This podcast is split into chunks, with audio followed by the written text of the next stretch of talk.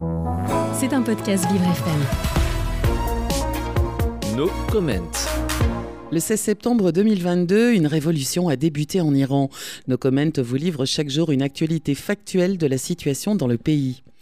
Confirmé par un communiqué de l'Élysée, le président Macron n'a pas eu un mot sur le peuple iranien de son échange téléphonique avec le président iranien Ebrahim Raisi samedi 10 juin, alors que la répression s'abat toujours sur les opposants en Iran. Seuls les otages français, le nucléaire, les drones et la stabilité régionale ont été au menu de la discussion.